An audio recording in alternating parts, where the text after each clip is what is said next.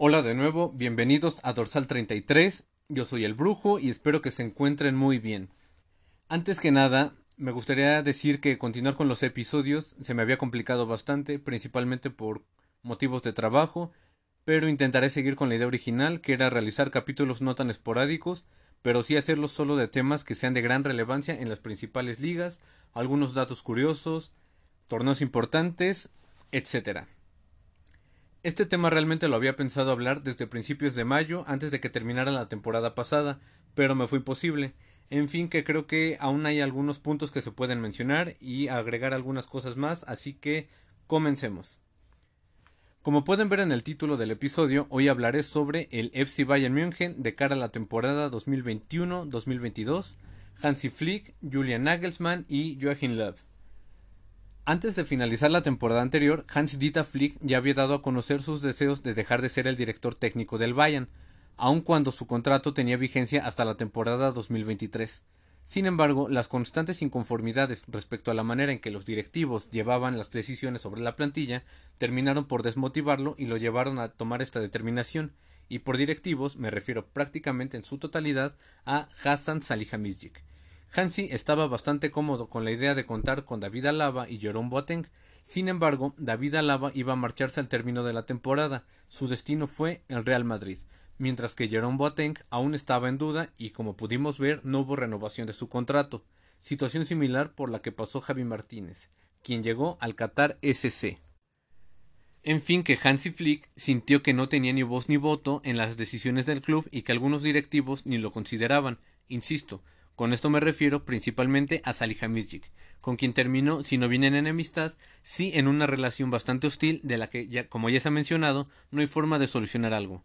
Por lo mientras, desde esta perspectiva, el campeón récord alemán no contará con las figuras de David Alaba, Jerome Boateng ni Javi Martínez para esta temporada 2021-2022. Antes de continuar, me gustaría mencionar un par de puntos sobre lo que se dijo en algunos comunicados de los directivos del Bayern. Oliver Kahn mostró palabras de gran agradecimiento por la labor de Flick efectuada durante el tiempo que estuvo en el Bayern, ya que consiguió que el equipo llegara a alcanzar éxitos excepcionales. Y es que es innegable el grandioso trabajo que Flick desarrolló con el equipo, principalmente en el 2020. Por su parte, dijo Salihamidzic que los éxitos cosechados en el 2020 quedarán ligados a su nombre y que le desea mucho éxito en el futuro. Y este es un detalle que no pasó precisamente desapercibido para muchos seguidores del Recordmeister, ya que era más que lógico que le tomaran tan enorme cariño a Flick después de un año tan perfecto como lo fue el 2020. Claro, deportivamente hablando para el Bayern. Muchos hasta han tachado a Salihamidzic de hipócrita por primero haberse enfrascado en una disputa fuerte y aparentemente sin solución con Hansi y por ahora saber que le desea mucha suerte en su camino. Pero vamos, una cosa es tener diferencias, aunque sean grandes diferencias, con alguien y otra no respetarlo y no desearle éxito en el futuro, más si este futuro se ve ligado a la selección alemana. Pero mejor ser como Hansi, que está sumamente agradecido con el trabajo que realizó en conjunto con el equipo y que dice que fue una época excepcional. Y es que sí, eso es lo importante, llevarte lo mejor de una época o un lugar, disfrutarlo, aprender de lo vivido allí e intentar ser feliz. Al final, lo que se debe de quedar en la memoria son los buenos recuerdos, y vaya que consiguieron muy buenos recuerdos Hansi Flick y el equipo del Bayern. Pero ¿cómo se ha reforzado el Bayern ante estas bajas en su plantilla? La principal contratación, al menos de la que más habló en su momento, es la incorporación de Upamecano, quien era defensa del Arbe Leipzig, equipo que quedó segundo en la Bundesliga que, debemos destacar la buena campaña que realizaron en 2020-2021, pues mantuvieron el nivel de la temporada anterior, aun cuando dejaron de contar con los servicios de Timo Werner, quien fuera su goleador estrella y figura más destacable. Pero a esta incorporación de Upamecano al Bayern se le suma otra incorporación que también llama mucho la atención, y es que por algún tiempo solo fue una especulación y que aunque es una noticia que pareciera vieja, es bueno hablar un poco sobre el tema. El Bayern fichó como nuevo director técnico a Julian Nagelsmann, quien era el director técnico de Die Roten Bullen. Así es, el Arbe Leipzig no solo perdió a Pamecano, sino también a quien llevaba las riendas estratégicas del equipo. Ya veremos si el Leipzig podrá podrá seguir con el buen ritmo que lo ha llevado a estar presente en la UEFA Champions League y que lo llevó a la final de la Copa Alemana. Que debemos recordar que esa final la perdieron por un marcador de 4 a 1 ante el Borussia Dortmund. Y que por cierto, por si fuera poco, el director deportivo Marcus Krosche también abandona el barco de Leipzig para asumir la dirección técnica del Eintracht Frankfurt. Pareciera que ya me desvié del tema del Bayern y que comencé a hablar solo de Leipzig, pero no, ya que como podemos ver, además de que el Bayern tiene muy buen ojo para escoger a las figuras con las que busca reforzarse, también coincide con que muchas veces escoge a jugadores de los equipos que comienzan a pisarle los talones. De esta manera le quita poder a sus perseguidores. Recordemos el caso más cercano anteriormente, el Borussia Dortmund, de donde el Bayern fichó a Mats Hummels, Mario Goetze y a Robert Lewandowski, siendo este último el, el único que quedaría de manera realmente prolongada en el equipo bávaro, que por cierto demostró ser algo muy bueno para beneficio mutuo. Y claro, esto al final es una estrategia válida, no se le puede reprochar nada al Bayern. Sobre la relación de Lewandowski y el Bayern podemos decir que es innegable la cantidad de goles que Lewandowski ha anotado para el Bayern, siendo una pieza crucial en una gran cantidad de encuentros. Por ejemplo, recordemos un partido de la jornada 6 de la temporada 2015-2016 de la Bundesliga y del que ya mucho se ha hablado entre el Bayern y el Wolfsburg. El partido se le estaba complicando un poco a Pep Guardiola, quien era en ese momento el director técnico del Bayern. El partido lo iba ganando el Wolfsburg con un gol anotado en el minuto 26 por Caligiuri. Pep casi al inicio del segundo tiempo metió de cambio a Lewandowski, quien consiguió cinco tantos en nueve minutos, y con esto no solo le dio la vuelta al marcador, sino que desmotivó a los Lobos y aseguró la victoria bávara. Tampoco se puede negar que el Bayern ha ayudado mucho y propiciado que Lewandowski haya aumentado y pulido ese carácter goleador, así que es un trabajo en equipo y para beneficio mutuo. Entre otros refuerzos, el Bayern tiene de regreso al portero Sven Ulreich, otro jugador bastante querido y apreciado por la afición bávara, quien formó por un año parte del Hamburg, pero que al no conseguir regresar el equipo a primera división y al recibir una oferta del Bayern, no dudó en escuchar su llamado y felizmente volvió a Múnich. Y aquí, aunque no es una incorporación al Bayern, sí debo decir que para mí hubiera sido muy grato ver a Sergio Ramos en la defensa del Bayern. Recordemos que ante su inesperada salida del Real Madrid, Ramos estaba considerando irse al Manchester City, el Bayern o el PSG, siendo este último el equipo por el que se decantó pero para mí hubiera sido muy grato verlo jugar en Múnich. Recordemos lo bien que se acopló Xavi Alonso, por ejemplo. Por otra parte, Circe se va de préstamo sin opción de compra al Anderlecht de Bélgica por una temporada. Pero hablemos un poco más del Bayern, de la salida de Flick y de la llegada de Nagelsmann.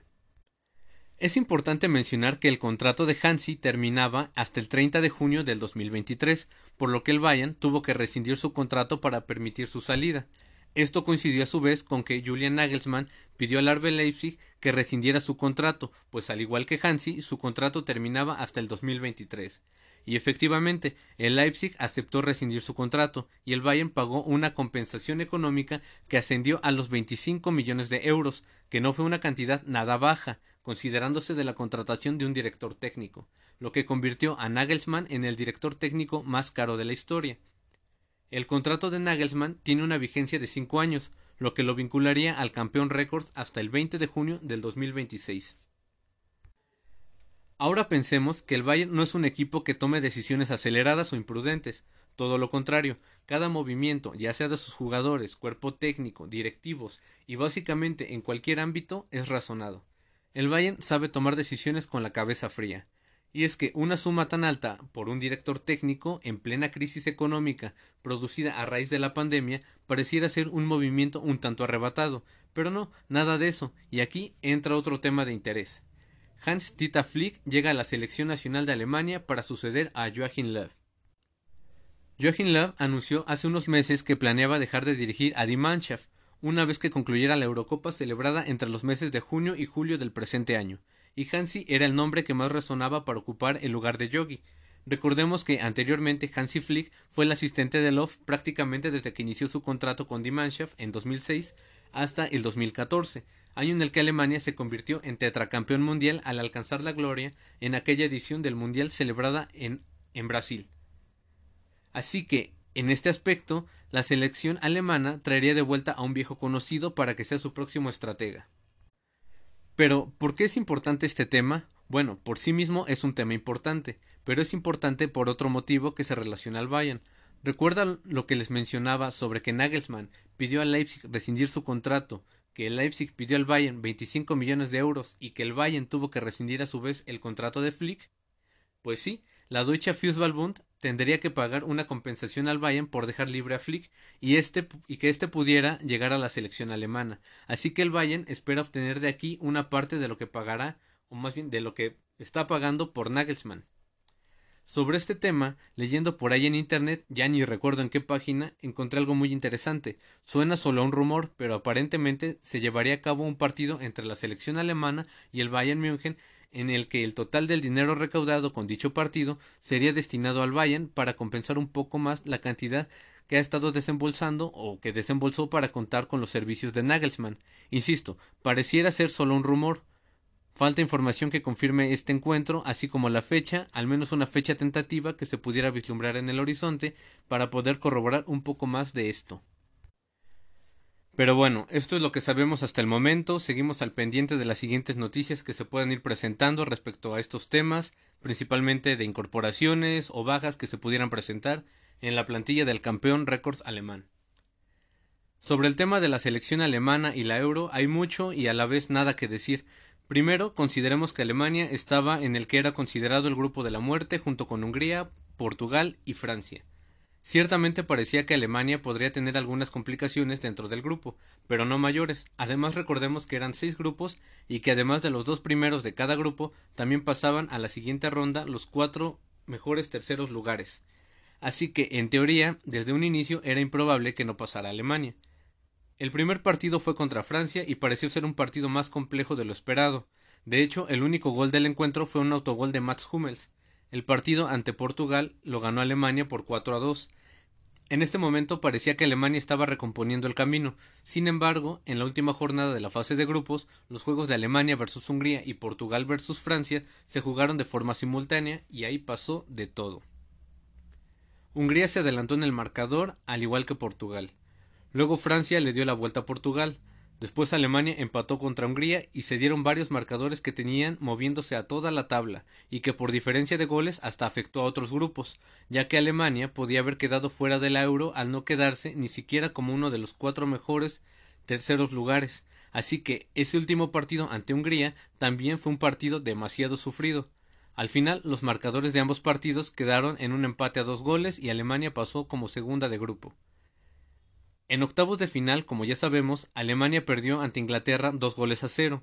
Aquí les voy a decir lo mismo que les dije a algunas personas que me preguntaron mi opinión sobre el desempeño de Alemania. Está en pleno proceso de reconversión. En la fase de grupos hubo una derrota, un buen partido y un partido demasiado sufrido. Eso sí, sin demeritar la actuación y el buen partido de Hungría. Ante Inglaterra fue un partido con demasiadas imprecisiones y, en general, se siguen desaprovechando muchas oportunidades claras de gol. Hay jugadores que necesitan más minutos de juego y otros a los que quizás ya se les han dado más minutos de los que parecieran aprovechar. De Hansi y su inminente llegada a la selección alemana ya hablaremos más adelante, no dudo que vaya a venir una gran época de mano de Flick. Por lo mientras, de Nagelsmann podemos decir que ya tuvo cuatro partidos amistosos de pretemporada, el primero ante el Kulm o Colonia como le gusten llamar, y terminó perdiéndolo por 3 a 2. El segundo fue un empate a dos goles ante el Ajax. El tercero lo perdió por 0 a 2 contra el Borussia Mönchengladbach. Y el cuarto lo perdió por 0 a 3 ante el Napoli. Pero bueno, seamos honestos, estos partidos de pretemporada, como es el caso, no cuentan con la totalidad de las plantillas titulares, muchos jugadores aún se encuentran descansando, de vacaciones, recuperándose, etcétera. Así que no adelantemos nada aún. Justo desde el inicio de la pretemporada se han ido reincorporando varios miembros del equipo a los entrenamientos como Lewandowski, Goretzka, Pavard, Gnabry y Coman. Durante la semana pasada regresaron Noya, Müller y Kimmich para ponerse a tono y comenzar los entrenamientos con el resto de la plantilla y prepararse para el inicio de la temporada. Y bueno, el día 4 de agosto fue la presentación oficial de toda la plantilla del Bayern en el Allianz Arena. Y nada más agregar que el debut oficial de Nagelsmann como director técnico del Bayern en un partido oficial estaba previsto para el 6 de agosto en el partido de la Copa Alemana ante el Brema de la quinta división.